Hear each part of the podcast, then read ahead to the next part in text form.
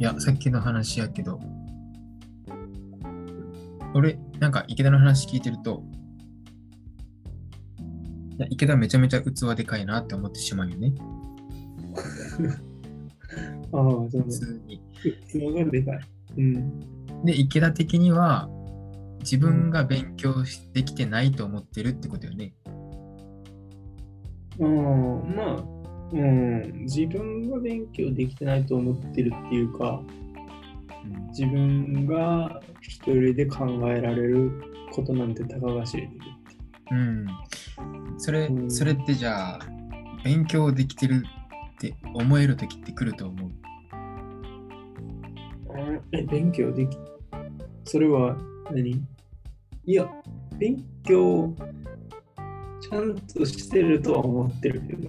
ああ、自信、自信があるのは、自信、自信を持てる時は来る。実何際うん。その人と話すときっていうこと？そうそうそうそう。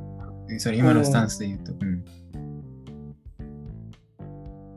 いやまあ、だからそれは、その相手とこういろいろ話して、関係を深めていくうちに、だんだん分かってくると。なんていうか、あ、この人あ変なこと言う人だな、みたいな。うんうんうんうんその時は、もう自分の方が正しいって思ってるんじゃないかな。ああ、なるほど、なるほど。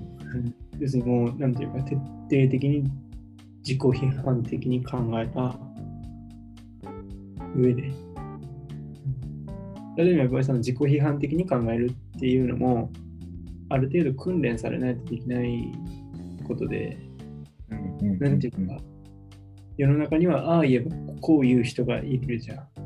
うん。そういう人たちって、おそらく自己批判した結果、うん。いや、やっぱり間違い、なんていうか、ちょっと。頭のおかしい論理でもって、あ、やっぱり自分は間違ってないと思って反論すると思うんだけど。うんうん。うーん。でまあそういうのは、いわゆるここで自分が言ってる、俺が言ってる自己批判には当たらないっていうことになってくるわけ。まあ、だからこそ、あ勉強しないといけない。だまあうん勉強しなきゃいけないっていうのは、まあそういう意味かな。あ。あ、なるほどね。なんていうか、うん、適切に批判できる力というか、もちろんそれが適切かどうかを見分けることは不可能なんだけど、うんうんうんうんまあ、でも、少なからず、こういろんな論理構造に触れた上で、うん。うん。いろんなものを理解できるようになった上で、自己批判をする。正しく理解、まあ正しく理解するというか、なんていうんだろうね。うん。まあなんていうかわからないけれど、うん。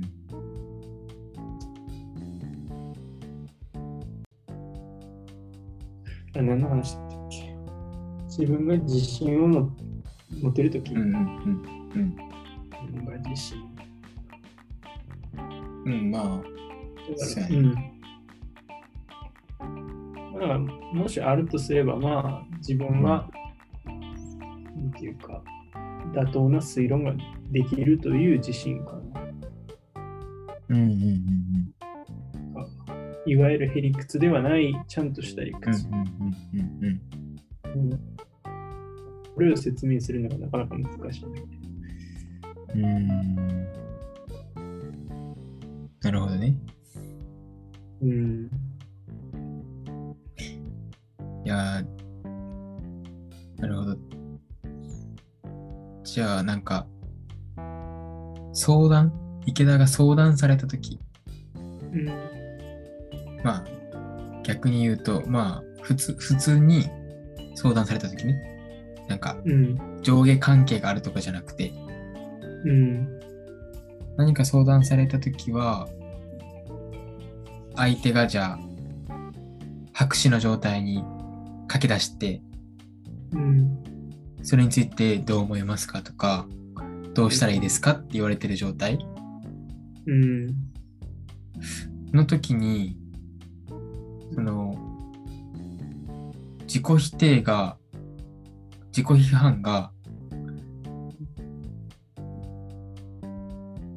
でき、自己批判ができ、ん？自分でしないといけないけど、その中で答えを出すこととかってできる。その相談に対して、今池田が言ってたやつって、うん。池田がちょっと下手に回ってるよ。その関係性の中では。うん。で出せるものないけど、相談された場合って、ちょっと池田が上になるやん。関係性で言うと。うん。なんかアドバイスをするみたいな。うん。そういう場合はどうして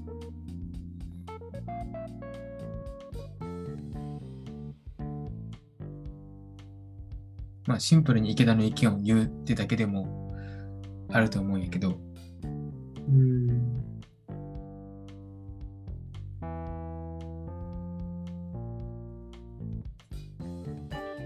まあ、でも、えーそんな特別なことはないかな。だそれって、はいはいはい。うん。よく学会の発表者と質問者の関係と同じだか結局相談者が発表者で。うん。だから、俺はうん。その相談者を批判するね。ああ、なるほど、なるほど。つまり批判、ここで言う批判っていうのは非難じゃないからね。あのなんていうかそのその相談してきた人をさらに突き落とすのが批判ではなくて、うんうんうんうんなんていうかさらに精神的に追い込むのが批判ではなくて、うんあのその人がまだ考えが及んでないんじゃないかなっていうところについて質問してみる。うんうんうんで、時には自分の意見も混ぜてみる。まあそれって学会で質問する人とまさに同じことをやってるんだけど、うんうんうんうんまあだから、そうするよね。まあ、うんなるほどね。まあでも理想的にはね、実際、実際そういう、実際そう、例がうまくいくケースは稀ではあると思うけど、まあでも、基本的なスタンスとしては、まあやっぱうん。